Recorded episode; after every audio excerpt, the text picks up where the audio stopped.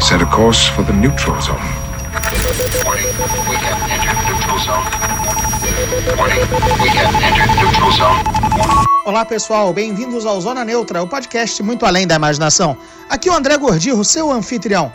Bem, a edição de hoje é dedicada ao lançamento do meu segundo livro pela editora Rocco, O Despertar dos Dragões, a sequência de Os Portões do Inferno.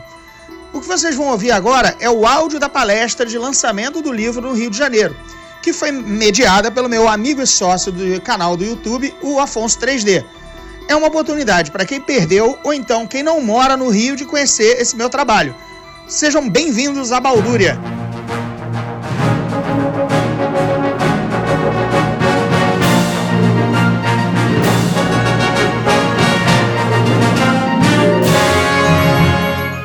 Sejam bem-vindos à Baldúria, vamos bater um papinho aqui. Eu tô aqui de papagaio de pirata do meu amigo André Gordirro, o autor desta belíssima aventura, cuja qual já li.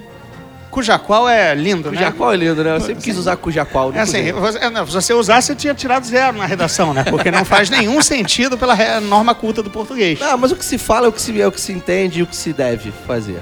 Enfim, gente, é, hoje a gente vai bater um papinho aqui, a gente vai dar uma. vai, vai introduzir o mundo de Baldúria a vocês presentes aqui. É, não sei se todos aqui já leram o primeiro livro, se estão entrando agora em Baldúria pelo segundo livro. É, Entrar em Baldúria pelo segundo livro, caso você esteja perdido, você pode ir ali e comprar o primeiro também. Olha aí, ó. Os Portões do Inferno, que o, eu- o autor fica feliz, entendeu? E você faz algum sentido, né? Porque seria como começar pelo Império Contra-Ataca, né? Ah, mas olha só, eu comecei pelo Império Contra-Ataca. Ah, é? De Império ah, por isso você não Contra-Ataca. entende de Star Wars até Não, não, hoje, ah, né? olha, você é um absurdo. Você, você fala isso pros outros, mas você sabe que isso é uma grande falácia. Certo.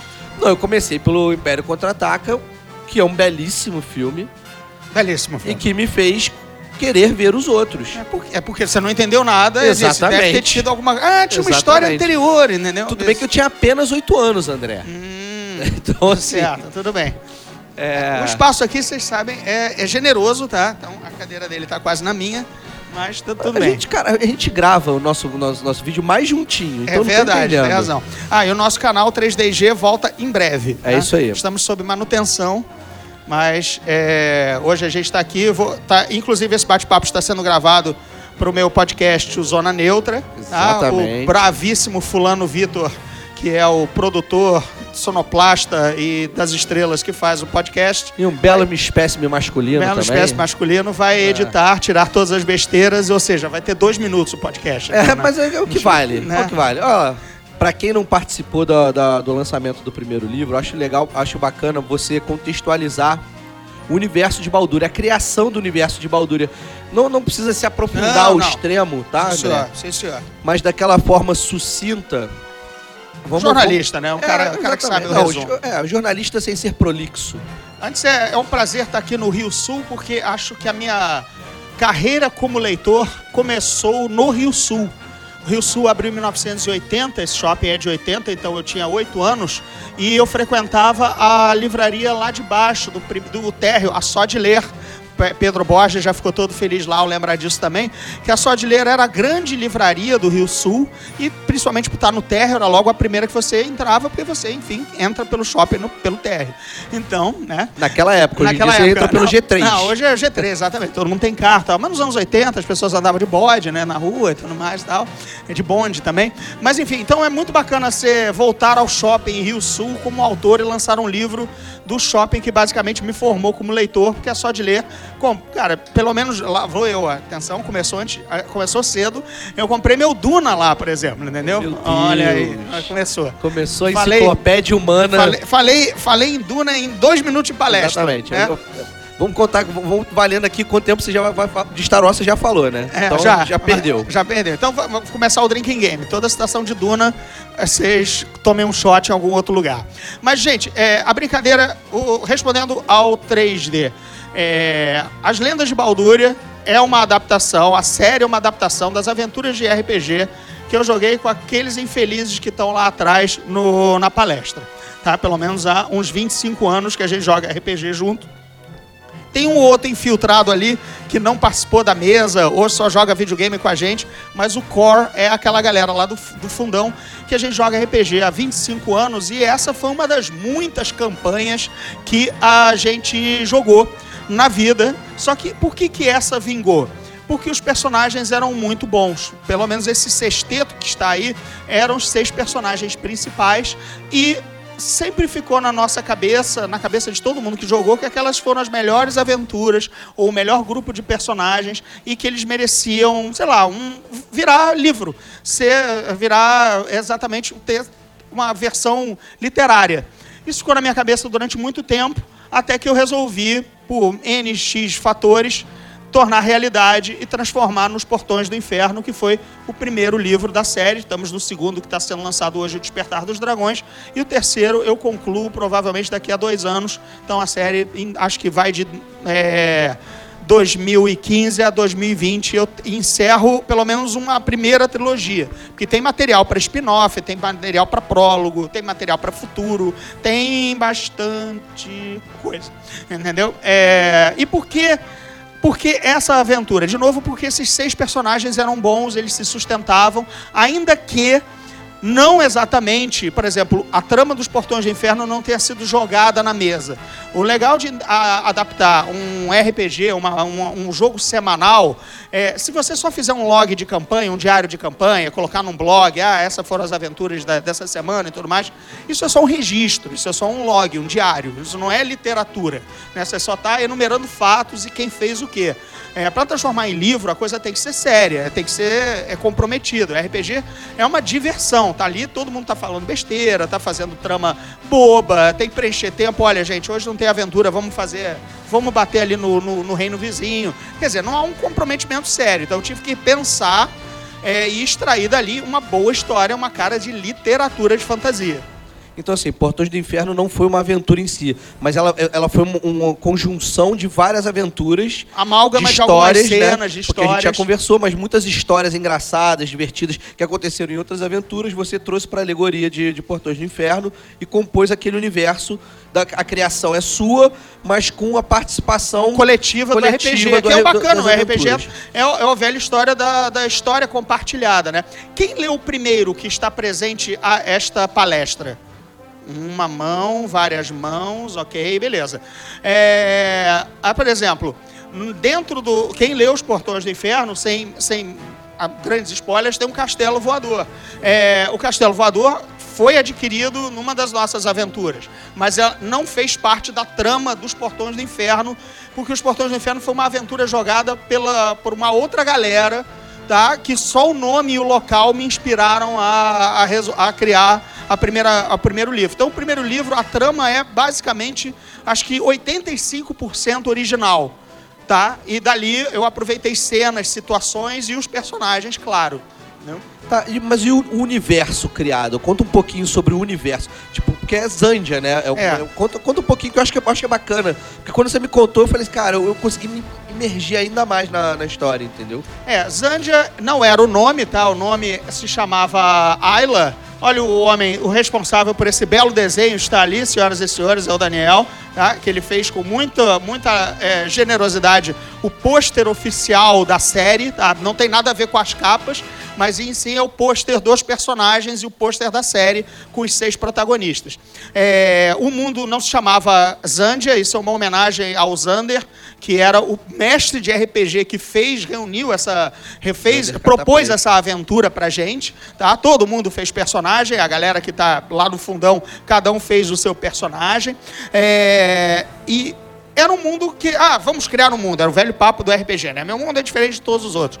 E o que ele era basicamente anões, tinha elfos, é aquela coisa tradicional de D&D, só que a gente não jogou nem Forgotten, não jogou em, em Greyhawk, a gente fez o nosso mundo, com os nossos reinos, a nossa politicagem, os nossos locais, os nossos nomes e nossas pequenas histórias é, por trás desse mundo. Quando eu herdei a campanha, e principalmente quando eu fui fazê-la como literatura, eu comecei a colocar alegorias. Eu disse, por exemplo, no livro, na, nas aventuras a gente até teve um combate com os elfos e tudo mais e tal, porque tinha um probleminha lá. Eu quis expandir isso sobre como se fosse realmente o grande pano de fundo do mundo, que era a guerra entre humanos e elfos. Por que humanos e elfos estão em guerra quando em todos os outros livros de fantasia eles são os amiguinhos tão queridos, né? Os elfos estão lá fazendo tralalá, trilili, dando, dando acrobacia e fazendo poesia na floresta, né? E os humanos estão sendo humanos, guerreando, destruindo e tudo mais. É porque o que eu pensei, eu quis fazer uma alegoria dos elfos como árabes, né? Como o Oriente Médio que eles, além de terem uma cultura bem diferente da cultura humana, certo? Da cultura ocidental, né? É, eles, além disso, detinham o petróleo do, do mundo de fantasia. O petróleo do mundo de fantasia é a árvore, é a madeira, é a floresta. Porque no mundo medieval você precisa da, da, da madeira para várias coisas. Ela, ela vira casa, ela vira lenha no inverno, ela desmatada, ela abre espaço para agricultura e, e, e, pastoreio. Resultado: os humanos, como nós até hoje, desmatamos e desmatamos as florestas. Imagina naquela época, só que ah, existem habitantes e protetores das florestas, os elfos. Então os elfos entraram em guerra com os humanos. Os humanos consideram a floresta um bem, um recurso a ser explorado, e os elfos, é, meu amigo, a gente mora aqui, entendeu? A gente está em comunhão com a natureza. Então o mundo vive uma guerra humanos e elfos por conta disso. Isso aí. Cara, o que mais, o que mais, o mais interessante disso tudo é porque você conseguiu, diante dessa guerra, né? E assim, ainda tem uma questão de que os elfos também são subdivididos. Isso, que né? por isso xiitas, sunitas, é, essa, essa brincadeira essa toda do Oriente Médio, eu comecei a colocar. Os elfos têm suas etnias e suas crenças, e um não gosta do outro, que são os elfos das profundezas e os elfos da superfície. Exatamente. Os elfos das profundezas são, no Dungeons and Dragons, são os Drows. Eu não podia usar esse nome e também não queria o conceito visual da raça do mal ser negra, e que primeiro eu achava isso ruim, e segundo, eles moram na, no, na, na, nas profundezas. Logo, eles são albinos, né, gente? Eles não têm a pele negra. Eles são como qualquer pessoa que vive no, no, sem ver a luz do sol. Você, os borloques de, a, da, de A Máquina do Tempo são completamente brancos, porque eles vivem num ambiente. Os peixes abissais são praticamente reluzentes, porque eles emanam a própria luz. Enfim, é o conceito de se você esteja na escuridão, você você tem alguma coisa de luz, de brancura. E por que, que eu puxei isso? Porque eu quero começar a falar dos personagens e um, um dos meus personagens preferidos, meus personagens favoritos, é o Kalanar, que é um elfo das profundezas. Isso. Né? E você conseguiu juntar ali. É, cara, é quase que um. um, um é, é, quase que um esquadrão suicida, né, cara? Você é. pegou toda a escória da escória, né? Os piores possíveis de cada um Tipo, não os piores em não, termos sim, de... mas, mas eles não são... É assim, são queria... renegados e, enfim, pessoas, pessoas é, criminosos, renegados, fugitivos. Eu queria fazer o anti-Tolkien, assim como o meu grande mestre Michael Moorcock, que criou o Elric como é o anti-Conan. Né? Tudo que o Conan é, o Elric de Melny Boné não é. Né? Assim, é quando o Michael Moorcock se propôs a fazer um personagem que até começou na cabeça dele como uma pequena sátira e crítica ao Conan. É, e eu quis fazer uma, um grupo, uma, até porque os personagens eram assim, um grupo anti-Tolkien. O que é o anti-Tolkien? Vamos, vamos pensar no Senhor dos Anéis. Há um grande problema, né? O grande mal surge, o Sauron resolve queimar o anel, possuir o anel e tudo mais e tal. E aí, é, quem se levanta contra o Sauron? É só a elite vem o príncipe dos elfos, vem o príncipe dos anões, vem o príncipe humano, porque o Boromir é o, é o, é o filho do grande regente, do grande reino, mesmo que ele seja regente. Aí vem o rei perdido, rei, rei, majestade. Né? Vem o rei perdido, que é o Aragorn. É, ah, e o Frodo? O Frodo, gente, é o, é o Thor Batista. Ele é, ele é, assim, porque o Bilbo é o Ike Batista do, do, do, do condado. Ele era o hobbit mais rico né? Ele era invejado pelos aqueles outros primos hobbits e tudo mais e tal. E o Frodo era o sobrinho playboy o Frodo dele. é o Thor Batista. É o Thor Batista, cara. Ele é o, é o, é o sobrinho playboy. Quer dizer, ele leva. Um, os, e os outros dois amigos, né? O, sim, os outros sim, amigos também são, são amigos de farra. É, são, são os amigos de farra. O único que é criado, o único que é ralé ali, que é, que é working class, é o Sam, que é jardineiro. Ele é um jardineiro perto do rei elfo, perto do príncipe elfo, perto do príncipe anão. Ele é o humilde. Até os amigos do Frodo, que agora tô, é, o, é o. Como é que é? O, o Pippin e o.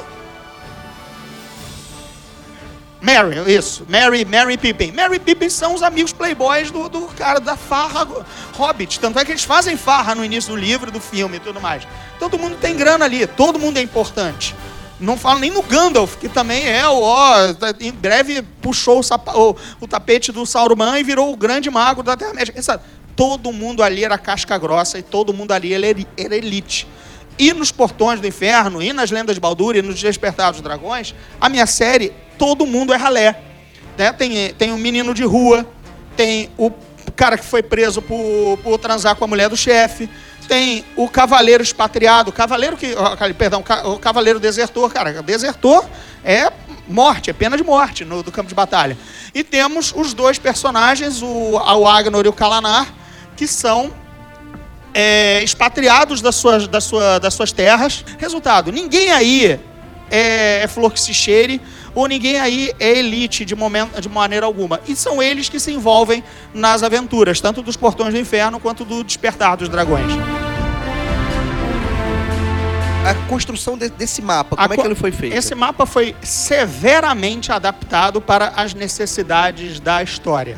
ele era jogado com outras dimensões e como era absolutamente um material não oficial, afinal estava só na nossa mesa de RPG, eu capei reino, diminuí reino, aumentei lugar, coloquei costa onde não tinha, fui mudando porque eu precisava que ele servisse aos propósitos literários, aos propósitos dramáticos da trama. Né? É, é por isso que, ah, mas você nunca colocou o mapa do mundo inteiro. Isso eu aprendi com o Timothy Zahn, autor de Star Wars, que eu já traduzi uns três ou quatro livros dele, que ele me contou. Nunca informe a mais ao leitor algo que ele não precisa saber porque você vai fazer depois uma continuação e agora você está preso por uma, uma, uma informação que você deu sem nenhuma necessidade e agora ela está lá e é oficial. Temos a verdade nua e crua aqui é, do mundo da literatura. A, a gente trapaceia muito. Outra coisa que eu já ouvi de leitor, por que você não coloca as distâncias no mapa? Porque se eu colocar a distância, vai ter um nerd que vai realmente contar ah, vai. quanto ah, tempo ah, todo mundo levou para chegar aqui e acolá. E aí as ah, coisas. isso é vão... é mentira, isso não dá. Não, nenhum nerd faria isso. Ora, é, e, e, resultado, vai só sobrar todo o plot, porque tem pessoas que. Olha só. Como funciona a velocidade da luz em Star Wars? A velocidade da luz, as naves chegam quando a trama diz que elas precisam chegar. tá? É, quanto tempo realmente durou o treinamento do Luke com o Obi-Wan naquela rápida viagem? E quanto teve que durar, bicho? Quanto teve que durar? E quanto teve que durar? Cara? A Millennium Falcon chega após a destruição de Alderaan. Não tem, não tem assim, um mês depois. É, foi tem, quatro dias. passagem foi... temporal, a gente não, não vê esse tipo de coisa. Gente, o, o, é, os personagens ou chegam atrasados ou chegam na hora de salvar o mundo quando a, quando a trama pede. da trama. Na conveniência da, da trama. Se eu coloco medida aqui, ferrou vai dizer, é impossível. Eles teriam cruzado o ermo de Brautório em quatro dias pela tabela tal de movimento. E, na verdade, eles estão perdidos há uma semana. Aí tem aquele meme, né? O meme do... do do Moisés levando o pessoal pelos 10 mandamentos. Tipo, Todos conhecem, né? Bicho, peraí, esse caminho que Moisés fez em 5 dias aí, o nego leva 40 dias. Ele leva 40 anos. 40 anos, é. Aí algum cretino colocou no Google Earth quanto levava até chegar à Terra Prometida e dá 9 dias a pé. E Moisés levou 40 anos. Porque a Bíblia dizia que ele precisava levar 40 anos.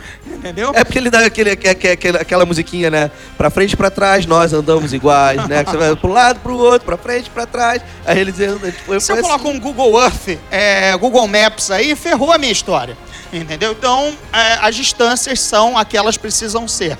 E o mundo eu estou revelando aos poucos para não me meter numa bananosa nos próximos livros. Porque se eu fiz. Enfim, se eu, se eu colocar um deserto onde. Só porque eu desenho deserto, e agora, putz, eu precisava que aqui fosse uma costa, porque os personagens têm que ser resgatados de navio. Eu já coloquei um deserto, cara. À toa. Então, informe ao leitor só o que for minimamente necessário para a trama fazer sentido e você contar uma boa história. Hashtag fica a dica. Fica a dica, caso você esteja escrevendo um livro. É, ao mesmo, é, e serve para ilustração também, né? Se você também. Ah, coloquei um, uns brincos a mais. Ah, puta, agora o personagem tem brinco. Ah. Agora ferrou. Agora o cara é careca. Eu não posso dizer que ele tá com cabelos ao vento. Tem, porque a, a gente pensa que não, mas, cara, na literatura tem, continui, tem continuismo também, né? A É, continuidade exato, da tem coisa. né? Continuidade, exatamente. Tudo, tudo isso é importante. Então, aí, por exemplo, a gente está vendo. Esse é o mapa consolidado do primeiro e do segundo livro. Mas essencialmente a gente tem, se você puder dar um pulinho, o mapa do. Acho que é só jogar pro lado. Então volta, volta um pouquinho. Mapa, mapa. Não. Então, um, dois, três. Então, vai, vai indo, vai indo. Mapa. É, esse é o mapa do primeiro livro, Ah, dos isso aí. Portões do Inferno, tá? Com só as áreas cobertas na, na, na, na trama. E voltando agora um pouquinho, a gente tem um mapa desenhado pelo Daniel Lustosa, que está lá ao fundo, que já é com tudo o que acontece no segundo livro. Você vê, não tem corangar. Não tem, por exemplo, tirei corangar, por exemplo. não, se tem. não, tem- não faz sentido não pra faz trama, sentido porque ter corangar na, na trama por enquanto. E aí você pode voltar só um pulinho. Esse é o mapa que eu usei escrevendo o livro. Esse é o mapa. Claro que eu não coloquei aqui um mapa que os leitores não vão ter acesso, que era meu mapa de rotas. Quem está aonde fazendo o quê? Eu tinha um mapinha com rotas amarela, roxa, eh, verde, para me guiar, sem, assim, sabendo os posicionamentos, mas sem contar com distâncias e tudo mais, onde cada grupo estava. O deslocamento dos vilões, o deslocamento dos heróis, eh, os dragões, né? Porque afinal a capa já indica que tem dragões, onde eles estão e Você tudo mais. chegou, a- você chegou em algum momento de, de algum dos dois livros rolar dado pra, pra ver? Não, não, não. Isso já tinha Tipo acontecido. assim, cara, porra, não, isso merece, isso merece. Porque assim, eu vou ser sincero, cara. Os dois, tá? Os dois não, não- não tive distinção em relação a isso. Mas eu falo assim, puta, isso aí o cara tirou um 18, hein? Isso aí o cara tirou um 18 no dado aí, com certeza. Ah, Isso, esse- pô, isso, isso- isso- isso foi um vintão. Esse é o traço libertador de escrever. Acabou o dado e acabou a chance. Aliás, também acabou player, jogador fazendo merda, tá? Porque agora todos os personagens são seus. Agora, se eles não quiserem abrir a porta tal, você força que eles abram a porta tal. Entendeu? É, Daniel, exatamente isso. Então, porque agora a história é toda nossa. A gente está há duas semanas não abrindo as portas que o Daniel propõe pra gente na aventura. A gente tá de frouxo. a gente tá perdendo item mágico, mas ainda tá mantendo a vida, né? Então, então é por aí. Mas a brincadeira é essa mesmo, gente. Quando é, eu já dei até uma, não sei quem esteve presente a palestra Dados e Letras que eu fiz com o Eduardo Spor lá no, na, na livraria da 20, lá no centro da cidade, que a gente estava palestrando sobre como transformar o seu RPG em, uma, em literatura. A primeira coisa é desprender-se de mecânica. Tá? Agora é tudo narrativa. Agora, se você quiser que o cara erre, ele erra, não tem mais o dado envolvido. Agora, dito isso, determinadas cenas bem pastelão que acontecem no primeiro e no segundo livro, elas estão remetidas diretamente a alguns zooms rolados na mesa de RPG que eu quis fazer questão de homenagear aqueles rolamentos bem ruins que geraram cenas divertidas. Mas isso é porque foi inspirador, não que eu quisesse, não que eu tivesse hum, o dado mandando na trama. Mas eu entendo, entendo de onde vem a- a- a curiosidade. Então, assim, eu queria agora fazer antes, porque assim, a gente, a gente vai entrar agora no universo. O problema é que eu, eu, eu gostei tanto do livro que eu fico com medo de dar algum spoiler. Aí eu te dou uma, uma, É, uma cutucada. assim, mas a gente vai tentar entrar no universo do, do, do Despertar dos Dragões sem, sem spoiler. Então vamos lá. Acabou o primeiro livro, satisfeito.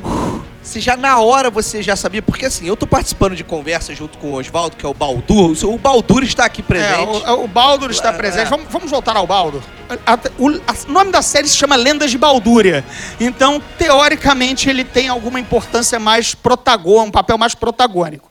tá? A gente sempre imaginou ele como o nosso querido Bud Spencer, tá? Maravilhoso, o cara. grandalhão, barbudo e grosseirão, comilão e que resolve as coisas no Tabef. O Adlanor é o membro perdido daquela raça que eu falei pra vocês que já não é, é um egípcio daí. Aí, a toda a inspiração por trás dele é ser o Will Brynner, direto de Os Dez Mandamentos, tá? De novo com um traço do Manel e de novo com o traço do Daniel, que, que fizeram versões é, muito legais Esse do personagem, ele é, o- ele é o emo, né? Ele é o emo da, da- da- da- dos Dez Mandamentos, né? É, cara? Ele, é, o- o Adlanor é o bardo, tá? Então a gente passou pelo cavaleiro, né? Porque é o fighter, né? O cavaleiro, que é o, é o Baldur. Nós temos o bardo. Nós temos o fighter, fighter tradicional mesmo, o guerreirão. Esse é o Derek. O Derek é o que começa o livro preso nos portões do inferno, tá? É, a inspiração foi o, James Purfoy no, no Solomon Kane, o visual, pelo menos, e o comportamento. É muito legal escrever com um ator trabalhando, pelo menos para mim. Eu gosto de ouvir a voz nos diálogos, eu gosto de ver o ator ali. Me ajuda a, a compor a cena melhor, mas cada um tem o seu processo criativo. Esse é o Kyle. Kyle sempre foi inspirado, é o ladrão. Esse realmente é o rogue puro da- da- do, do grupo. É, direto, foi, é, o, é o que também começa preso. E sempre foi o Matthew Broderick no lendário O Feitiço de Áquila. Também no desenho do Manel e nos traços do Daniel, nas duas versões. Esse, é- aí sim, agora estamos na seara dos meus personagens. O que que são meus personagens? São os personagens que eu realmente joguei a aventura e que foram criados por mim. O Oswaldo, lá atrás, na nossa palestra, e também a figura do Baldo, ele sempre disse pra mim quando eu comecei a escrever: André, os personagens não são mais do fulano, do Beltrano, do Cicrano. Aí agora eles são todos seus. Coloque isso na cabeça que você vai escrever nossas crônicas, nossas lendas, nossas aventuras. E é os personagens são vocês. Se você quiser mudar alguma coisa do traço da personalidade para se adequar, cara, é com você. Não fica nessa, não. Eu tenho que honrar o fulano jogando, tenho que honrar o que ele fazia. Claro que isso teve sempre no coração e permeou 80% da composição dos personagens. Esses sim, esses são muito, foram muito fáceis de escrever, porque esses realmente foram criados 100% por mim. Esse é o Agnor, o mago de Corangar. Da, tem uma aventura de RPG chamada O Foragido de Corangar, inclusive, que eu venho mestrando nos eventos. E Corangar é a minha União Soviética. Corangar é a minha cortina de ferro, é o reino, o império dos mortos e a nação demônio. São os dois nomes do reino, tá? E Corangar é um local, como é a cortina de ferro, União Soviética, impossível de fugir, e ele é um daqueles que desertores, fugiram de Corangar, novamente trabalhando na- no lance do- da escória e dos procurados. Ele é o meu mago baseado no, no Kurtwood Smith, o vilão de Robocop, tá? Com- e também o Red Foreman de Dead 70 Show, com o seu mau humor. é, basicamente, esse é o, o Agnor. E agora chegamos no astro da companhia, o Kalanar, que virou fan favorite. Obrigado a quem gosta muito do Kalanar, porque ele é o meu personagem mais querido. É difícil não puxar a brasa da, pra sardinha dele ao escrever. No primeiro livro eu me contive, no segundo não.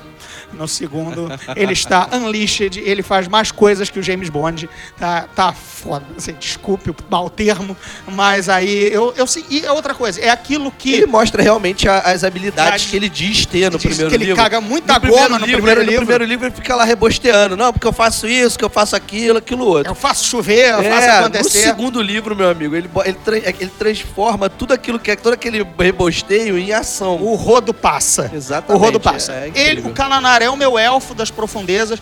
Quem não está reconhecendo ali à, à esquerda, esse é o Mad Max, gente. Esse é o Tom Hardy, em início de carreira em Star Trek Nemesis, filme de 2002, tá? Ou seja, tem 16 anos aí na carreira do Tom Hardy, antes dele fazer o Bane, o Mad Max e agora o Venom, que ele estava fazendo um Romulano, um, um Romulano, é, um mutante, o, o Reman, uma das, uma das raças controladas pelos Romulanos, e que vocês podem ver que o visual é basicamente. é, quando eu vi o filme, eu disse: Nossa, esse é o Kalanar. Sabe? É a tez muito branca, as, os couro negro, a faca, e aí lindamente interpretados de, duas, de dois estilos completamente diferentes pelo Manel e pelo Daniel. E é. Enfim, ele é o, ele é o assassino. é, ele é o assassino Svaltar. Aí tá o grupo inteiro na- na- na- no traço do Daniel. É, Daniel está lá, levante o braço, Daniel. Ele aí que fez esse lindo desenho, baseado nos atores. Eu mandei as referências dos atores. Já podem notar que o Kalanar virou o Tom Hiddleston, virou o Loki. É, virou né? Loki. Porque é muito fácil imaginar aquela voz, aquele Sim, sorriso total, maroto dele, debochado. Sempre eu sou superior a vocês porque sou um deus. E é como o Kalanar se acha. Ele é um, ele é um Svaltar, ele é um elfo, ele é melhor que todos ali, na cabeça dele. Tá? É, em termos de RPG, vamos lá. É, tem um primeiro nível, tem um sexto nível, tem um sexto nível, e aí começa. O Agnor e o Kalanar são décimo segundo, e acho que o Adlanor a gente montou em décimo. Então, não tem paridade de personagem. Outra coisa que, por exemplo, ah, é, não dá pra jogar com personagens tão díspares de nível numa, num grupo de RPG. De novo, isso não é um RPG, isso já é literatura. O Kala- não faz Mas sentido. dentro do poder que cada um Não, tem tem, ali, poder. se a gente fosse sei, transformar vou- isso num RPG, RPG, você sabe assim. quem faz mais, quem faz menos. Mas o Caio não. Caio é uma criança de, de 12 anos no livro, ele é um ladrão de 12 anos. Ele não pode ter os mesmos poderes e capacidades do Kalanar, que tem 80 como elfo. Entendeu? Ou, ou o Adlanor como Adamar, que tem Ah. interrogação como idade, visto que a raça é imortal. Não, coisas que, que são feitas dentro do livro, né? De, de ações, as ações de, de Sneak do, do próprio. Do do próprio Kalanar, Kalanar, essas né? coisas de jogo é, são. É. Mas, de novo, agora é literatura. Sim. Sim. o Caio é uma criança de 12 anos. Ele não pode guerrear loucamente, né? Você tem que manter uma um- é, lógica. ter um ah, no máximo ele acerta uma faca bem mandada, beleza, entendeu? Mas Dá uma panelada. uma né? panelada, entendeu? Uma pedrada que mata um orc, que nem vai ser na quinta-feira. Senhores, Afonso 3D matou um orc com uma pedrada pra nos livrar de uma gaiola na quinta-feira, tá? É, foi uma pedrada muito bem dada. Tirei um 20. Tirou um amigos. 20 e o, o orc plum, caiu assim. não- o orc não, não, não, não, esboçou reação. Não, Eu tava preparado, eu tava com o paladino preparado pra arrombar a porta né, da grade da, da, da prisão e ele mandou o vigia caiu numa pedrada só. Foi maravilhoso. O RPG é maravilhoso, né, senhoras e senhores? Mas então, agora voltando, voltando pro, pro Despertar dos, dos Dragões, a, a história, você já tinha ela pré-concebida durante, as, du- durante, o, durante o, é, o Portões do Inferno? Ou foi uma coisa que você... Porque assim, eu tô participando do, do, do- da- das conversas pro terceiro livro aí, já é um spoiler, né? tô Não, não é spoiler nenhum. Você só sai Ah, contando é. tá participando. O terceiro livro vai existir, graças a Deus. Vamos E lá. aí a gente, a gente já bateu um papo com, com o Oswaldo e tal, a gente já, já chegamos a algumas conclusões, vocês chegaram a algumas conclusões que eu achei, que eu achei fantástico, assim, achei fantástico. Mas você quer saber o que, que era história e o que, que não era história, né? É, então, mais ou menos, é mais ou menos isso. O que, que era história, o que, que não era, o que, que você já tinha na tua cabeça quando você fechou o primeiro livro, se você já tinha. Conta, conta até chegar sem spoiler nenhum. Não, tranquilo. E assim, se você se tiver, se você tiver na sua lembrança coisas que você falou, puto, isso ia estar, mas eu arranquei, porque ia estar, arrancou, que Claro. dane. O primeiro livro, então, eu tive que. Alô? Ih, ó. Nossa, Pega! É, roubaram, roubaram. Pega! Não, se for, de- se for meu livro, por favor, só leia, distribua. Né? Você tá, le- tá levando na mão grande. Mas vamos lá. O, o primeiro livro, eu tive que bolar a, a, trama, porque eu não, a gente não lembrava a da aventura que reuniu os seis personagens. Eu não lembrava.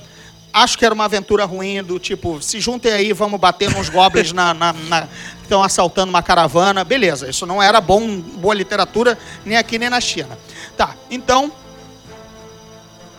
É o, o É. Flash Gordon, né? Aquela É, arminha. caraca, né? Aquele lembrado. neutralizador do Flash Parabéns, Gordon. Né? parabéns, bem lembrado. É, pô, bem, quem quer que esteja finalmente morreu, né? Mas vamos lá, eu bolei a trama dos Portões do Inferno, tranquilo, mas eu já sabia que o segundo livro envolveria os elfos, a guerra dos elfos. Apesar de se chamar o Despertar dos Dragões, a sinopse está aí atrás, tá fácil de ler, não é spoiler nenhum, tá na orelha, é a, a, conclusão, a conclusão, não, é o desenvolvimento, é o primeiro livro que fala da guerra humanos e elfos.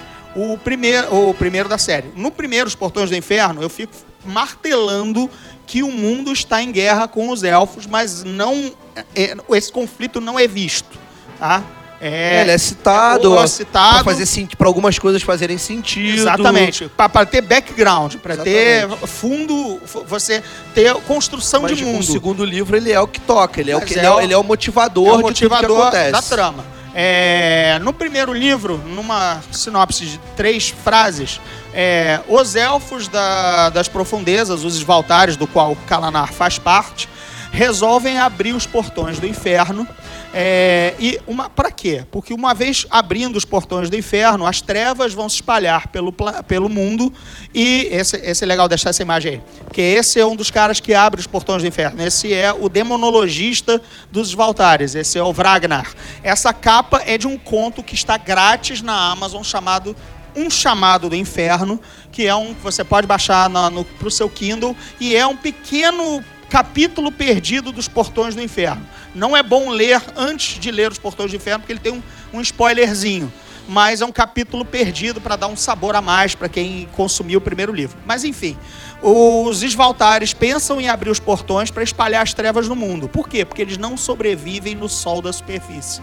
Eles foram banidos num cisma entre xiitas e sunitas, ou seja, entre elfos da superfície e elfos das profundezas. Eles foram banidos e foram para dentro da- da- das profundezas da Terra e precisaram, ah, abrindo os portões do inferno e cobrindo as trevas, o mundo de trevas, eles poderiam sair das profundezas. Essa é a trama do primeiro livro. E por acaso meus seis protagonistas se envolvem nesse exato momento e podem ou não atrapalhar os planos. É, o que eu prometo como autor, porque eu odeio escrever, é, ler um livro de 400 páginas e só nas últimas 20 finais eu descobri que tem um gancho para o segundo e a história não tá, termina ali, eu acho isso uma enganação. Eu, eu cresci com seriados que é, a história tinha início, meio e fim em 45 minutos. E na, era, não é hoje em dia, não, você tem que assistir Breaking Bad. Breaking Bad você tem que assistir 180 episódios, que a história não, não tem início, meio e fim. Né? São, é contada né, em sete temporadas, seis, cinco. Mas o Star Trek, mais sitcoms mas Star. Star Trek original, é, Esquadrão Classe A, todas essas séries dos anos 80, 70, 60, 70, 80, você tinha início bem fim. A aventura era terminada, o problema era resolvido. Então, é o que eu prometo. Os Portões do Inferno, a trama está resolvida no primeiro livro. O segundo livro, Despertar dos Dragões, tem início, meio e fim enquanto a trama. Há consequências para os próximos livros e para o mundo? Claro que tem. Mas eu não engano ninguém.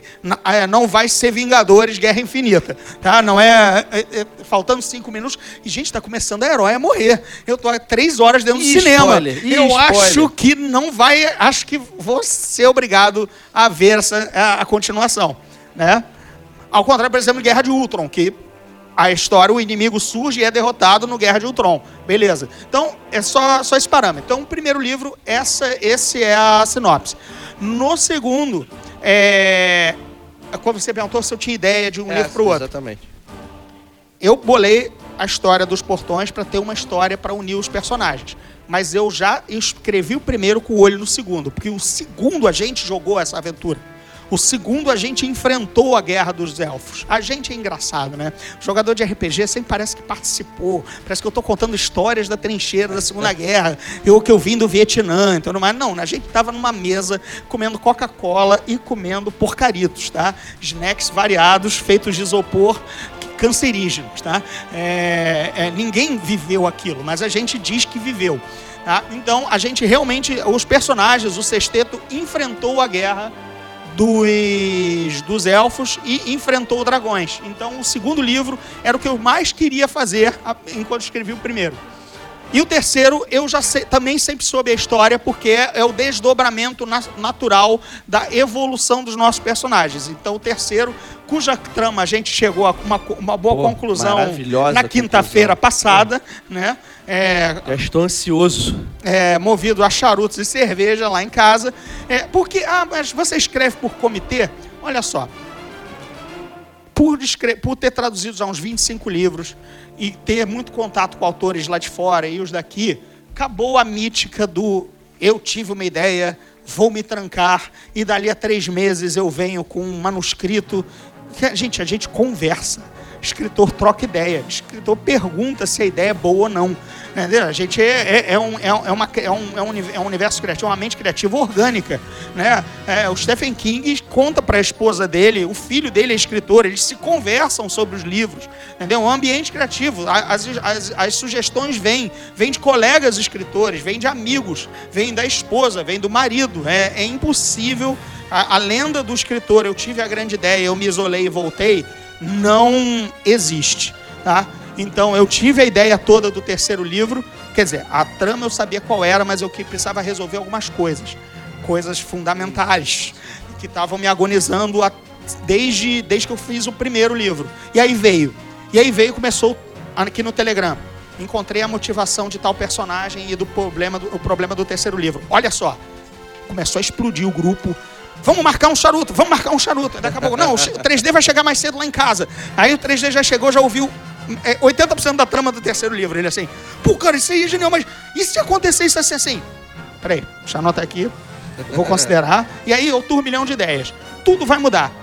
O terce- Esse segundo livro eu fiz um- a mesma coisa, fiz uma reunião, um quadro branco, anotei no quadro branco as tramas, fiz uma escaleta, para quem não conhece roteiro, ou trabalha com TV, ou, ou teatro tudo mais, tem a escaleta que você faz para um, um- o- o desenvolvimento de capítulos. Pode ser super minucioso, fazer 30 capítulos escritos, ou pode ser uma linha assim, uns traços. Isso vai acontecer, isso tem que acontecer, fulano tal tem que morrer, e essa é a conclusão. A gente fez isso, e na hora de escrever, 70%, Muda tudo, né? é, 70% tava, tava ali, 30% a história no desenvolvimento mudou. Eu comparo essa momen- esse momento como um momento de arquitetura e decoração. É a hora que você escolhe, vai na loja, vê o porcelanato, é, vê a- as cortinas, pensa na cor da parede, tudo você está juntando decoração, você está juntando todos os elementos que vão fazer parte da sua casa. E a hora de escrever é a hora do pedreiro. Agora, amigo, é cada tijolo, um em cima do outro. Agora vamos colocar realmente o porcelanato. Ficou bom, não E ficou aquele bom? porcelanato que você comprou, por, por mais bonito que seja, não cabe tão não bem. cabe tão bem. E não considerei a luz do dia. A luz do dia mudou a cor da porcaria do porcelanato e agora não está combinando. Aí, gente, é quebra, quebra, quebra. É o momento. Então, são dois momentos distintos. O momento de criatividade, de bom gosto, você vai reunindo várias coisas. E depois o momento braçal. Eu escrevi o livro em quatro meses. É, eu não sou Jorge Martin, eu sou rápido para escrever, né? É, mas acontece, é porque eu sou jornalista. E o Oswaldo sempre também brinca com isso, que jornalista tem que ter. O jornal amanhã tem que sair. Não tem essa de eu não apurei a matéria ou eu tive bloqueio criativo e não tem manchete para amanhã. Olha, foi mal, não apurei com o presidente da Petrobras, que ele foi preso com três jumentos e dois anões besuntados e não, e não tem esse escândalo, não cobri. Não, amigo, você teve que fazer essa matéria, entendeu? Então, não tem não ter jornal no dia seguinte. Então, isso, pelo menos para quem é jornalista barra escritor, isso é muito... A gente escreve rápido porque a gente sabe que tem que colocar o pão na mesa, porque palavra escrita é dinheiro na mão. Então, bonito. né? Filosofia bonita É, isso. é, é meio mercenária, mas é Pô, verdade. total. Né? Meio Total. não. Então, Total, cara. ah, quando, tá, aquela, porque essa é a brincadeira daquela entrevista clássica com o Martin com o Stephen King, né? Ninguém, eu escrevo um livro em três meses, três, quatro. E o Martin, três, quatro, eu ainda estou reunindo ideias. Eu estou lá no compêndio de o que, que os Targaryen estavam fazendo há 800 a- anos atrás. Ele precisa de um direcionamento editorial, do tipo, não é preciso você pensar nesta merda agora. Você não precisa resolver o que os Targaryen estavam fazendo há 800 anos atrás. Conta o diabo da história agora. Descreve num guardanapo o que, que estavam fazendo 800 anos atrás. né? Mas cada um na sua. De novo, estão os dois vendendo livros a granel. Espero, espero vender um 280 avos do que ambos estão vendendo, mas cada um uma, um processo criativo. Cara, eu acho que assim, já acho que o pessoal já tá ansioso para os autógrafos. O que, que você acha? Eu, vou, É, eu queria fazer uma última pergunta Tá. e depois abrir para perguntas da galera. Só uma coisinha, essa cena que vocês estão vendo aí, também lindamente desenhada pelo Daniel Lustosa, é o prólogo que abre o segundo Despertar dos Dragões. É um ataque da Garra Vermelha, que é a minha, que é o comando especial de caçadores de elfos, mantidos pelo rei humano, tá? O rei de, o rei de Crispínia, liderados pelo meio elfo, o Caramir que é muito bacana, que ele é a minha, ela, ele é a minha ideia exatamente do Capitão do Mato, né? Porque ele seria o meio elfo que caça elfo. Ou Ah. mesma coisa também o Blade Runner, né? O, o, o replicante que caça os replicantes, né? É, o, o Blade, né? É o Blade, o vampiro que caça o vampiro, entendeu? Então ele é o meu. Ele é o, é o melhor caçador de elfos porque ele é meio elfo, entendeu? Então tem. E essas são minhas éguas trovejantes. Uma clara inspiração nas éguas flamejantes do velho bom Cru de 1983, né?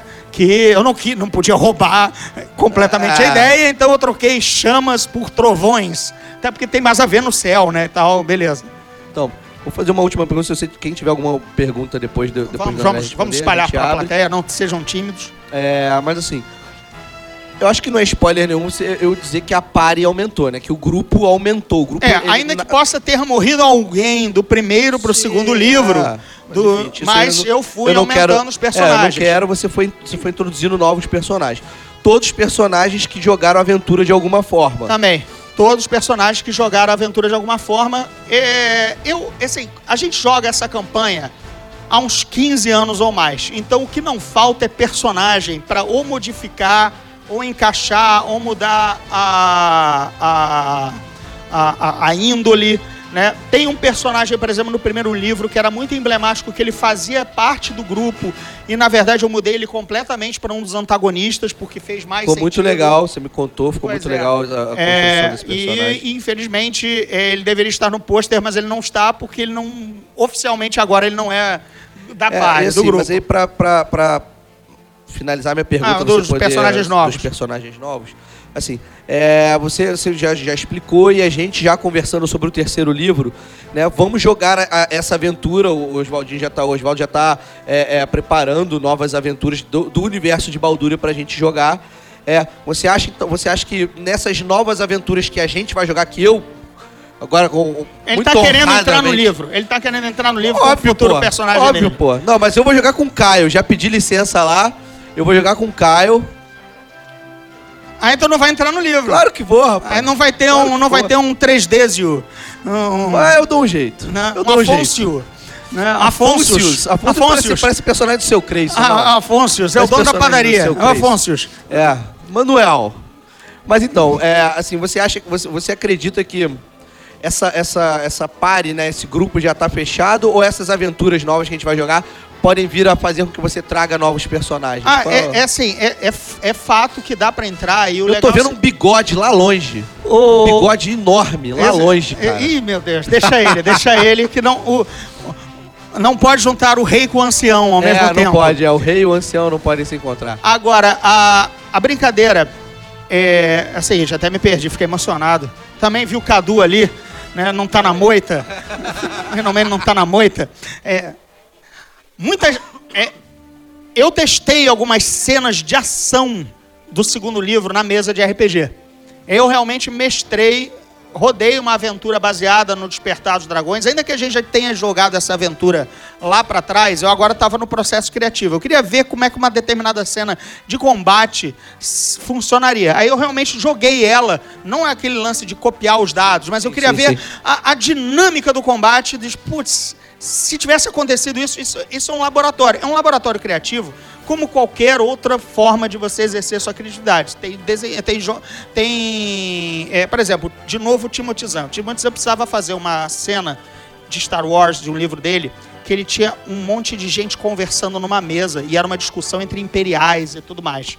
É, para ele saber quem se virava para quem numa mesa e trocava olhares e tudo mais, ele desenhou a mesa de maneira hum, crua e fez as bolinhas com o rosto e o nome dos personagens, para ele saber que personagem podia cutucar alguém, quem podia olhar para Aham. outro e se levantar diretamente e ofender. Porque isso é, ajuda você, porque o leitor tem que visualizar isso.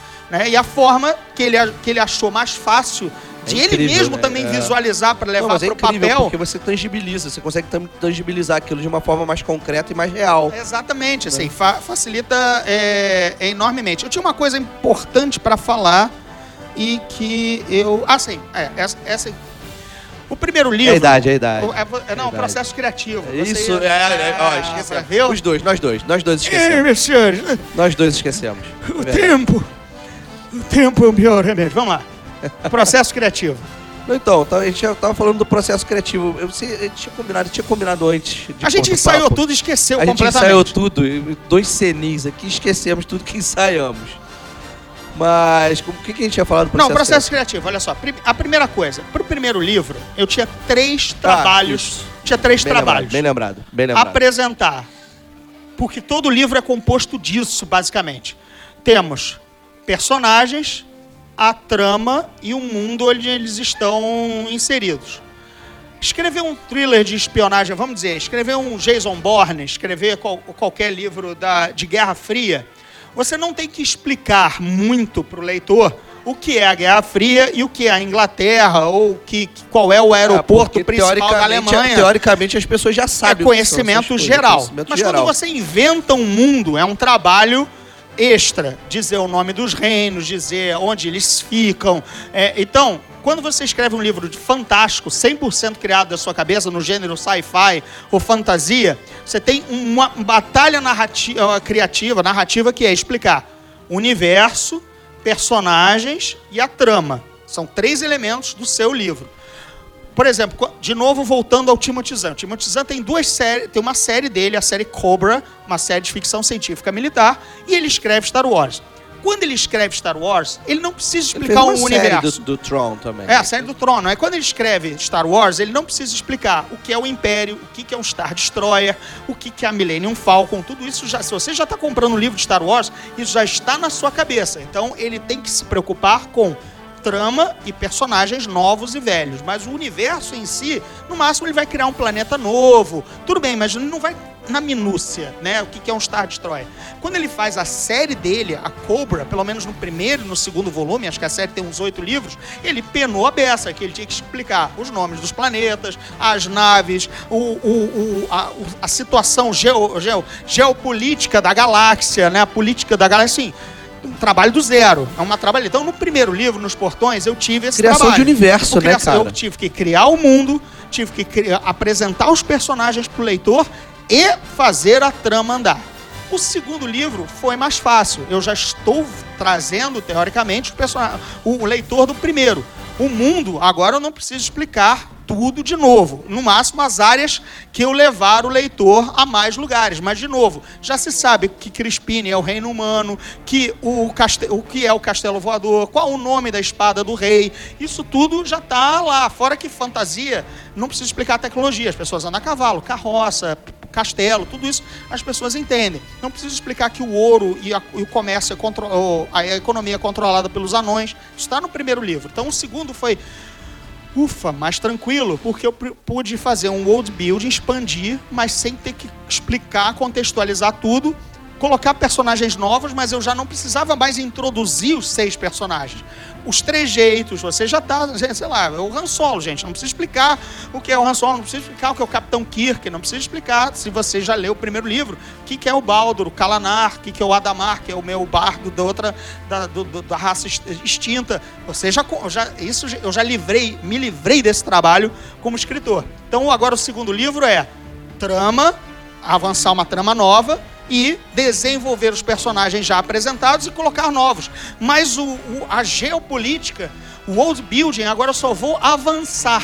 Eu não vou no beabá, que é a parte chata que você tem que ter um cuidado pelo menos não acharam isso no primeiro livro, ninguém achou o livro chato e tudo mais, mas é o livro que você tem que explicar um monte de coisa. Lembrem do Senhor dos Anéis, né, gente? 60 páginas sobre a ecologia dos entes, 25 sobre os hábitos de festas de aniversário dos hobbits, entendeu? E por aí vai eles, né? Fora as 30 de Tom, Tom Badil, Tom Bombadil e por aí vai, né? É o world building, é aquela coisa. Duna, o primeiro, a segunda vez que eu falo.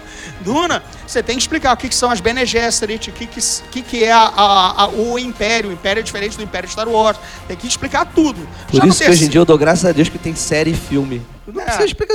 Pra que ler, né? Pra que ler, né? Pra que ler? Pra que perder tempo aqui? Né? Se o audiovisual faz por nós. Tô brincando, foi só, foi só implicância, foi só implicância. É, então, aí agora, o que melhorou também na segunda em escrever o segundo livro? Para os aspirantes a escritores, eu indico fortemente o, e o Daniel, o Danilo já abriu um sorriso, o Scrivener, que é o melhor, o programa mais amigo de um escritor que você possa imaginar.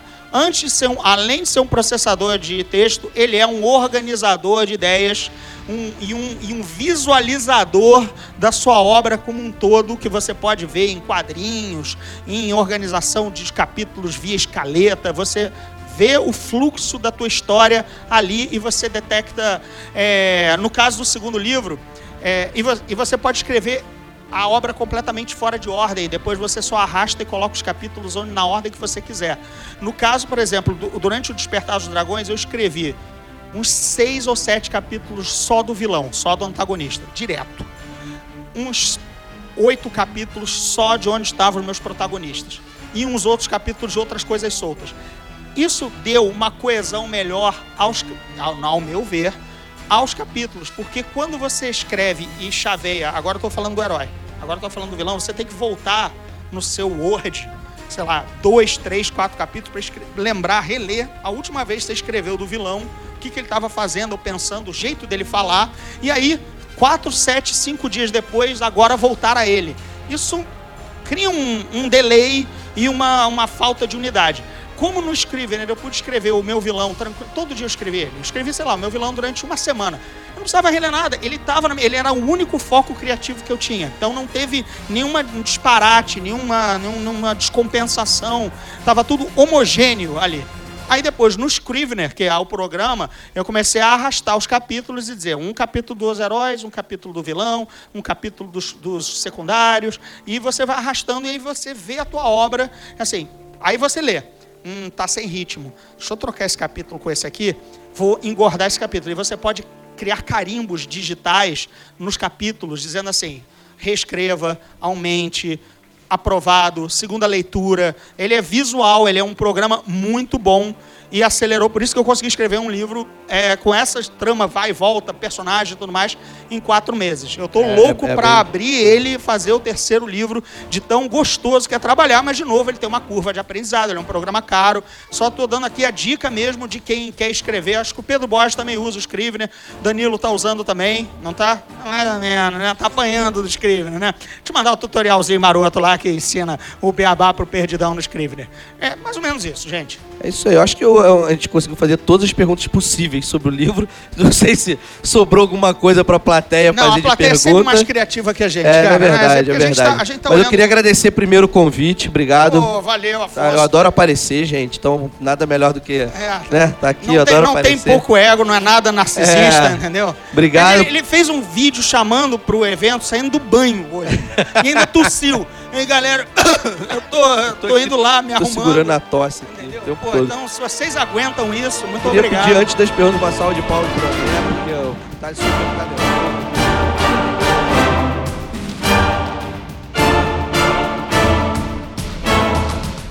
É, primeiro, dar os parabéns pro, pro André, né, pelo aniversário, pelo lançamento do livro, né? Muito obrigado. Não, parece que o presente você tá dando pra gente, não a gente tá dando presente Não, pra não, o você. presente tá aí no colo É. de vocês, que é, o- é, o, é, o, é, o, é o cascalho. é- Mas obrigado. Não, eu queria perguntar até uma, uma, uma dúvida que a gente estava tava tendo é, um pouco mais cedo hoje, uma conversa, né, pessoal que gosta de fantasia, e sobre os grupos de RPG.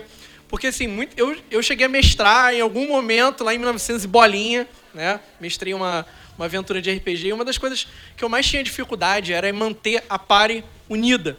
Quando você começa a dar muita liberdade pra galera, e tipo, ah, é, eu vou matar o. A galera dos bode. zumbis. Eu vou mandar matar o bode voador que tá atacando a vila. O outro vai matar o dragão que disparou uma maldição não sei aonde.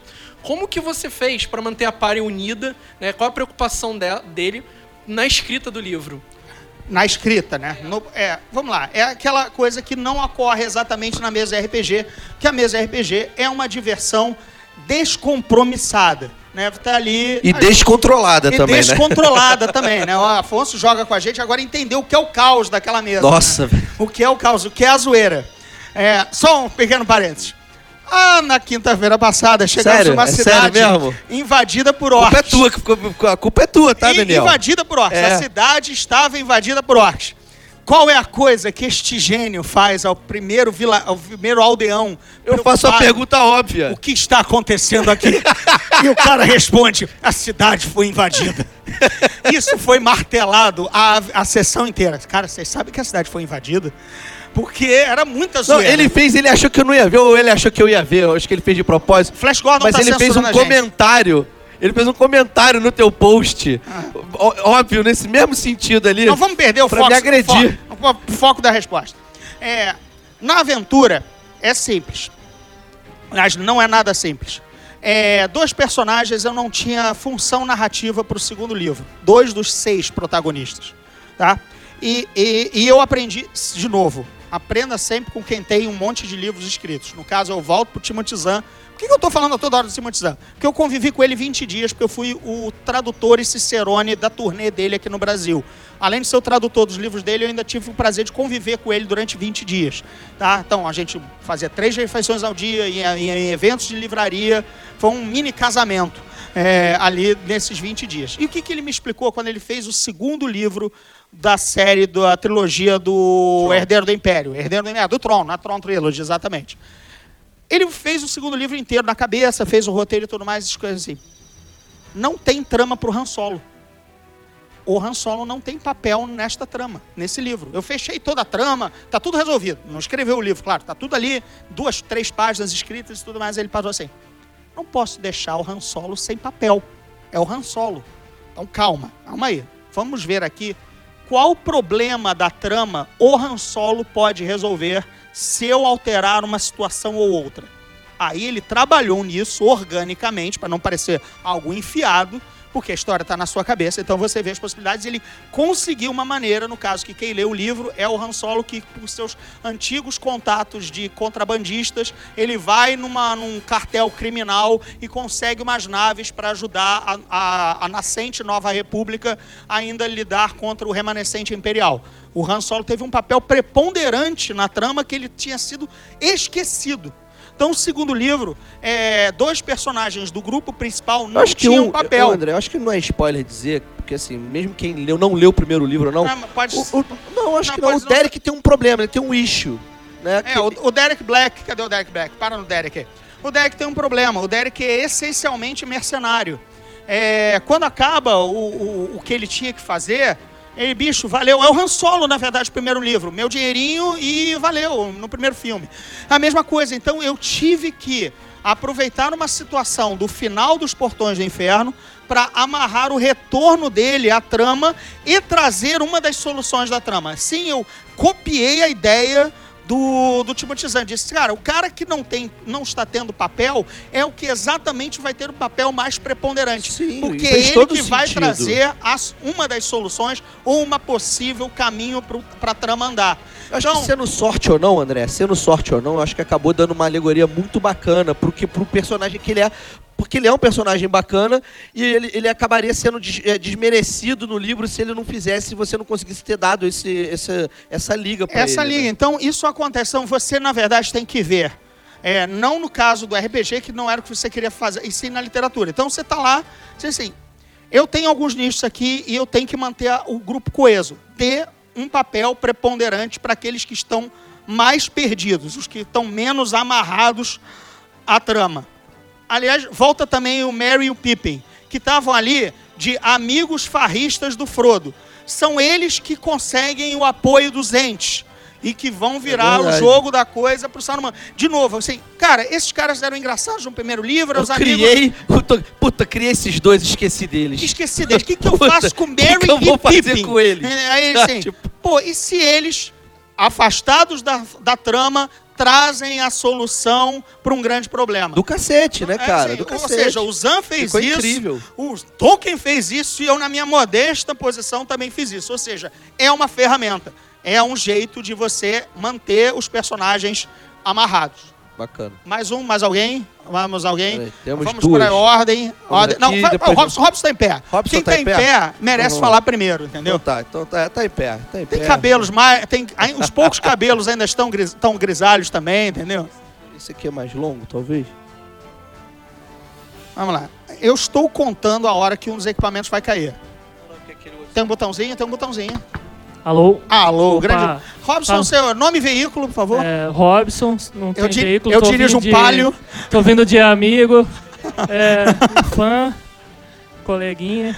Waterkey. É, não, eu queria só que você, naquele momento do momento criativo, que você desviar um pouco a- o assunto. Eu queria, fiquei curioso com aquela questão de você detalhar ali que você estava testando uma cena no RPG.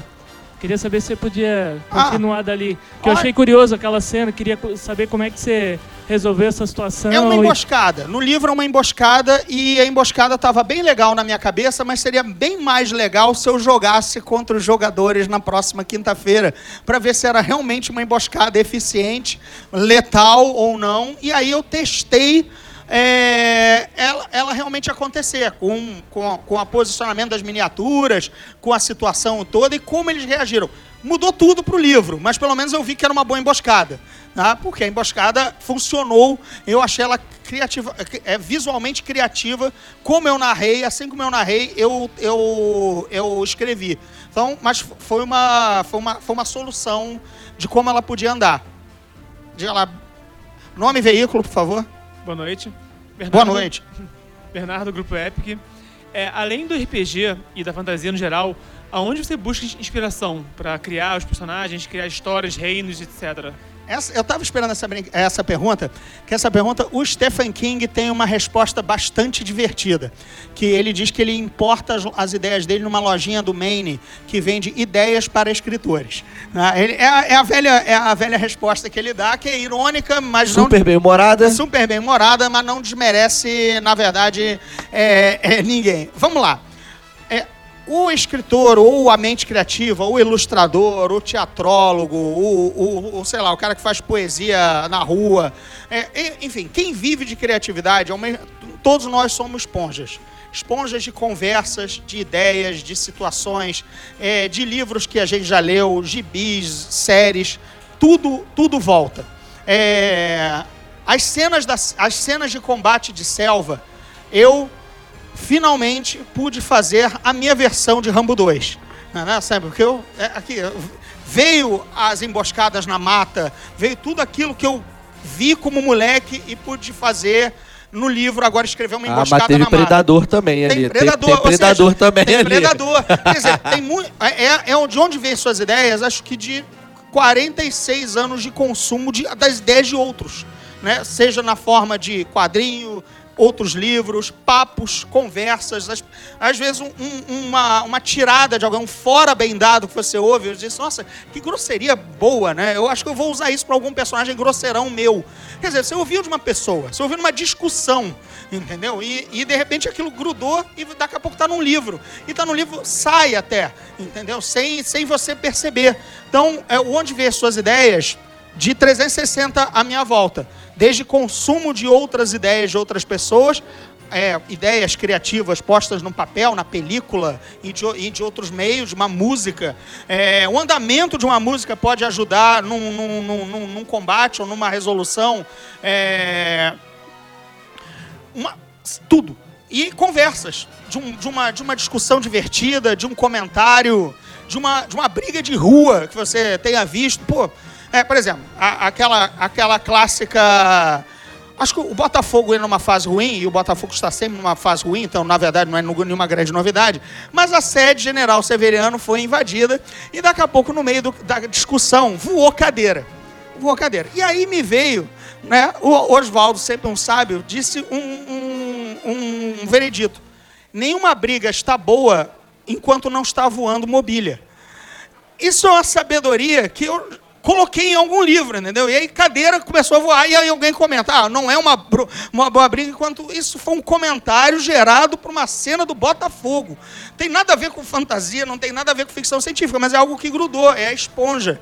É a esponja de situações e ideias, e de repente entra no livro. E você não sabe por quê. A, a cidade- a cidade foi invadida, cara? Por exemplo, Catar. a gente pode ter um personagem distraído, né, que está no meio da invasão, sei lá, da Polônia, né, e assim, é, né, nossa, nazistas passando, o que está acontecendo na cidade? Aí o outro cara, ah, o leiteiro, você não sabe, a cidade foi invadida pelos nazistas. Ah, é, realmente, essa tropa andando com, a- com passo de ganso. Vai, vai, vai. Olha vai, só. Vai, vai. Olha a palhaçada, Eu vou fazer uma invasão em Baldúria e vai ter um, um, um pescador meio, meio matuto. Assim, mas tá acontecendo aqui? O que que você- que só que estão fazendo aqui? Isso. Nessa. Pera aí, agora mais alguém? Tinha- alguém? Ah, Pedro Borges, Pera aí, deixa eu... autor de- do RPG Crônicas, senhoras e senhores. Tem um jabazinho amigo. Comprem Crônicas, Sistema Nacional com ilustrações melhores que o texto. Fala, gente, tudo bom? Opa, que perdão, cara. Seguinte, uma das coisas legais que eu acho da, da, da, da- da sua redação é porque Você me deu tá 10 na associada redação, a um muito volume obrigado. De, de, de informações. Geralmente você tem uma, uma complicação quando você é autor de você escrever capítulos extremamente longos ou extremamente curtos. E eu acho que, especialmente dos Portões do Inferno, tem uma coisa muito simpática que- eu acredito que esteja associado a ter uma influência do audiovisual, na qual você tem um, volumes de, de capítulos, mais ou menos cenas, uniformes e que levam a uma facilidade de leitura. Até que ponto você tem uma preocupação voluntária de fazer com que isso seja uma forma de absorver Até que livro? ponto? Isso é, uma, isso é um norte, é um, quase que uma obsessão virginiana, né? porque aniversariante do, des- dessa data, né? virginiano da organização, eu, assim, não é que, ah, todos, eu só vou fazer poemas de- do decassílabo, sabe? Dizer, Todo, é, mas o cara que fez também se forçou a isso. Vai ser 10 estrofes, 10 isso, 10 aquilo, o cara cismou. Uma Isso- coisa interessante que você estava falando da redação. Eu conheço o André, não conheço ele há tanto tempo assim, mas eu conheço ele há tempo suficiente para imaginar ele. É co- quando eu leio os livros dele, é como se ele estivesse sentado numa poltrona com um charuto e um uísque me contando a história. Porque ele fala e ele escreve muito parecido.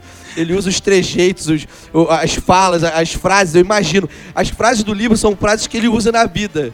De- na vida dele, assim. É, então, o tal da esponja. É o, assim, é o audiolivro serei eu lendo, né? Com a minha voz com do, certeza. do com Pato certeza. Donald, tá? ou do Paulo Coelho, ou do Niso Neto, ou do Fábio Porchat, escolham. É, Mas, assim, quem é... Ah, o Pedro Bosch. Cadê o Pedro? Fugiu, se escondeu. Fez a pergunta e saiu correndo.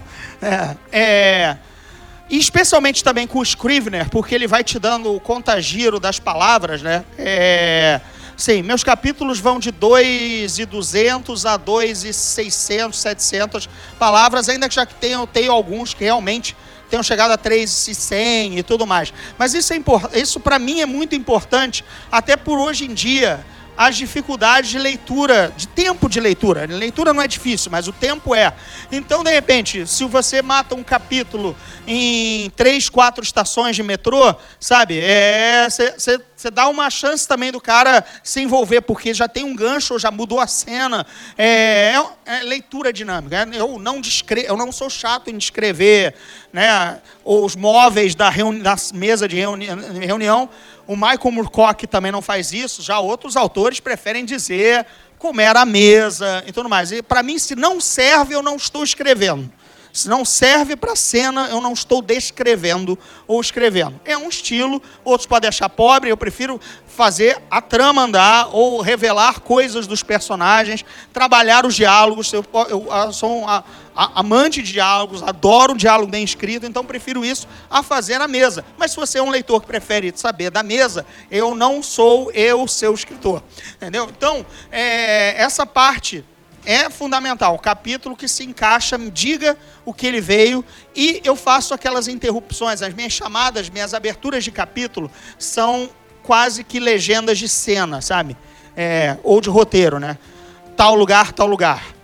Eu sempre digo tal lugar, tal lugar. Outros, outros autores colocam uma citação de um livro imaginário, outros colocam só uma hora e tudo mais. Eu coloco lugar e lugar. Eu imediatamente digo como se abrisse a imagem e você visse o castelo, tal, tal lugar. Eu acho isso bacana, visualmente eu acho legal. O leitor também não se perde, não precisa voltar muito. Onde eu estou? Ah, Baldael, que é o reino elfo, uma das cidades elfas, Baldael, Mata Verde. Pronto, tá lá dito. Aí eu começo o capítulo. Entendeu? É, é o jeito de escrever. Portões de Inferno, vírgula, Ermo de Brautor. Tá aqui, ó. Portões de Inferno e o Ermo de Bra- Brautor. Já te coloco lá.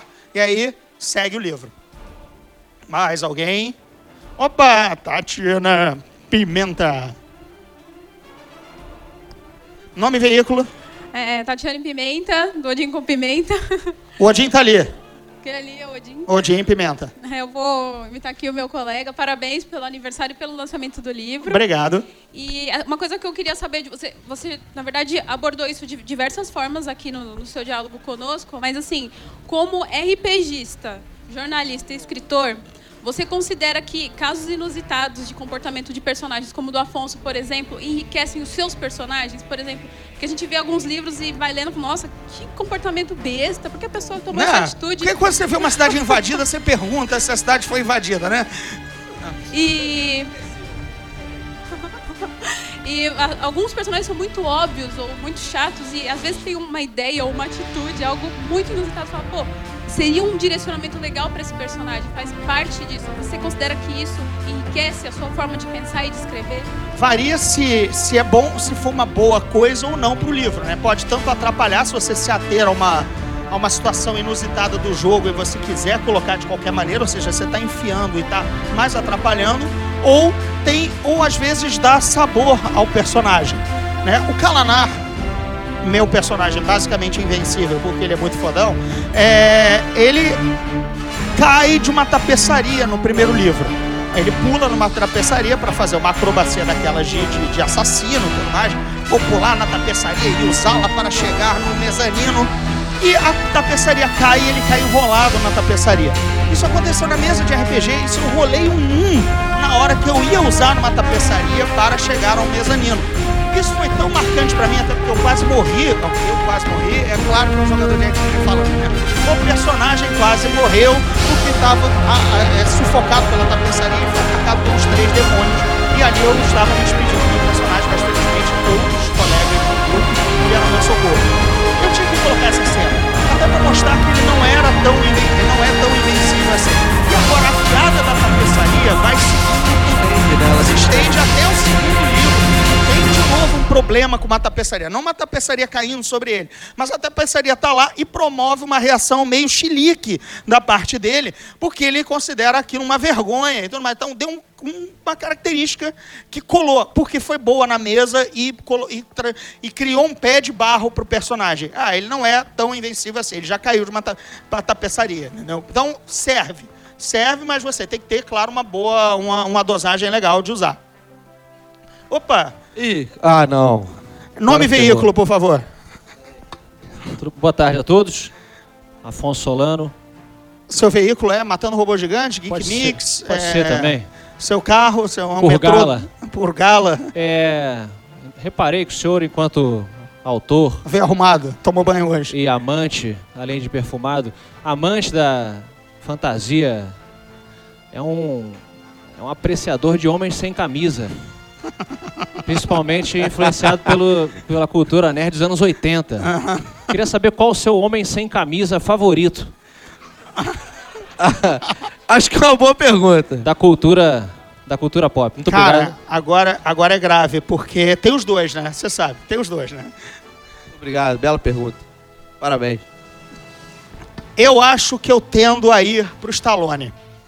Por causa de Rambo. Mas, mais do que o Arnold em Conan, eu acho que o Rambo me marcou um pouco mais. Aí também tem o Afonso 3D sem camisa, com a sua texugo implantado aqui. Entendeu? É, é, ele é o, é o nosso cosplay de Tony Ramos. É, mas sim, olha só, é, eu tenho uma teoria. Livro não é livro se não tiver um homem com uma espada na- é, ali atrás do Odim Pimenta. Razão e sensibilidade. Eu não vou comprar aquele livro. É a silhueta de uma cabeça feminina. Cadê um homem com uma espada na mão?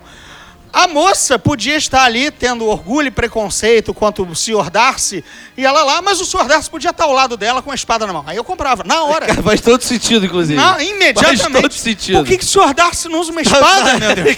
Pô, razão e sensibilidade, orgulho e preconceito, uma espada, acabou, tranquilo. Então, olha, tem aqui, tem lá também no Portões do Inferno, tem que ter um homem com espada na mão.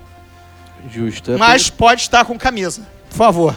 Eu acho que depois dessas pessoas ficaram com vergonha de perguntar. Vergonha de perguntar. Temos uma Gente, última. temos temos, temos, última, temos lá, última temos lá. lá. E, te- e levantou um braço tímido, foi só pra coçar a cabeça? Ah, foi foi o só- truque do Didi? Foi. O truque do Didi, oi, né? Boa tarde, nome e veículo.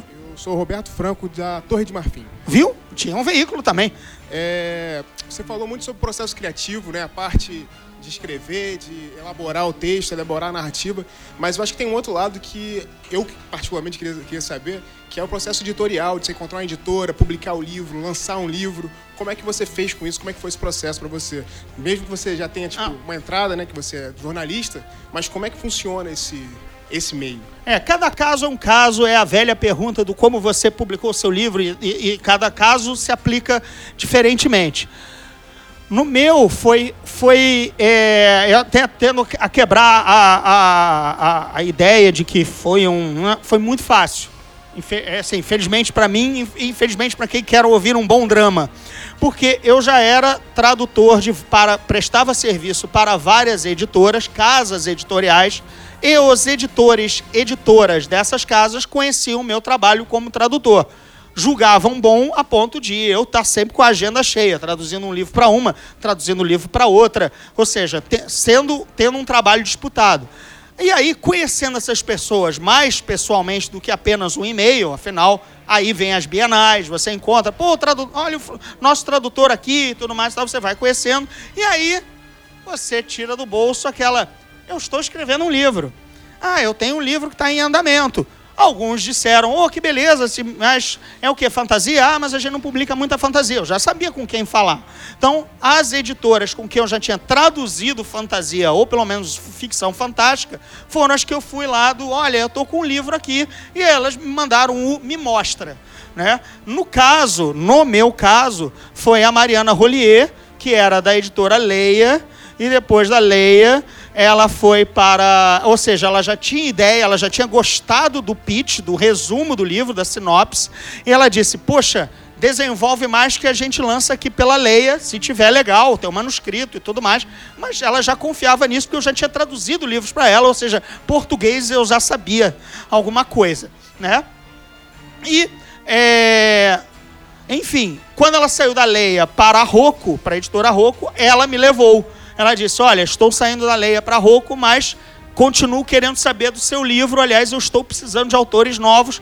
Me traz alguma coisa concreta do além do eu estou escrevendo um livro. Nesse momento, eu só tinha quatro capítulos escritos dos Portões do Inferno. É, eu cresci para 17, tá? E o livro foi contratado com 17 livros, eh, capítulos apenas. É um caso bem raro, porque não se, o mercado não compra um livro de um autor iniciante se ele está sequer concluído. Aliás, já, já é raro comprar de um autor iniciante que dirá que o livro não esteja concluído, mas foi uma. Obrigado, Mariana. Ela não está aqui porque ela está em outra função agora, nem pôde vir aqui ao Rio. Aliás, até porque ela não é mais a editora do. Ela foi só a editora do primeiro livro, mas está aqui nos agradecimentos, continuou ajudando no segundo.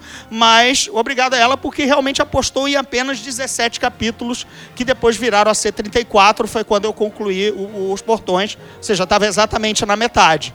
Mas é um caso raríssimo. Então eu não sou o exemplo né? Porque eu já estava com uma perna e meia no mercado editorial e ainda, ainda tive um arrobo de confiança de, de alguém contratar um livro pela metade. Mas foi essa é a história. Então, é, eu sem drama foi bem fácil, ainda bem, né? Não, que bom, né? Pois é, mas eu sei de amigos que estão na luta, estão no terceiro manuscrito, nada acontece. É, cara, um, a primeira coisa, hoje em dia, hoje em dia é, o, é construa uma base de leitores digitais, porque hoje em dia nenhum editor é, mais está. meter nisso, tá, meter nisso. Nenhum Acho editor. É um bom caminho a, a, a, a publicação digital. Se você não consegue emplacar nada, publica continhos para você fazer um nome e ter um número de downloads, pô, essas esse coisas. Esse cara assim. tem 2 mil leitores na plataforma tal e são muito engajados. Todo capítulo é comentado. É. Ele já tem uma base. É esse cara que hoje em dia eu estou repetindo palavras da minha editora, porque ela deu uma, essa palestra de caminhos do mercado editorial em janeiro de 2018. E eu vi ela falando isso nós não estamos mais olhando manuscritos assim do eu tenho uma ideia. Nós estamos de olho nas plataformas de leitura e de criação digital. São, é daí que a gente está tirando nomes. Muda, muda o jogo, mas o, é, é uma. É uma é, eu sei quanto, quanta gente nova já não entrou de fanfic Quanta gente nova já não entrou do mercado do, da, da, da, plataforma do Watchpad? Eu tenho o, o, melhor exemplo é o Marcos Barcelos, da Faro Editorial. O livro dele está aí, O Dança da Escuridão, sequência do Horror na Colina de Darrington. E ele lançou no Watchpad.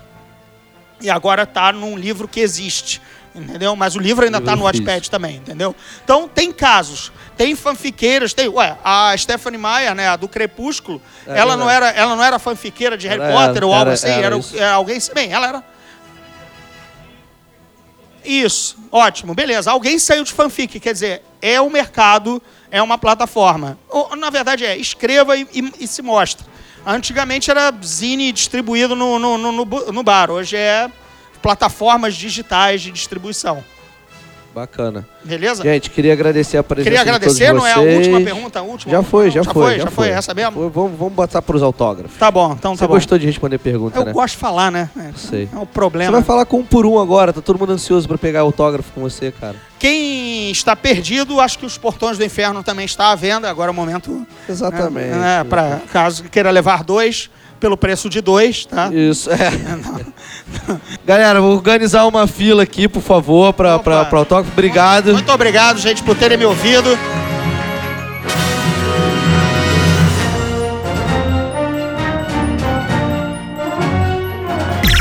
Esse podcast é produzido pela Fulano de Tal Produtora.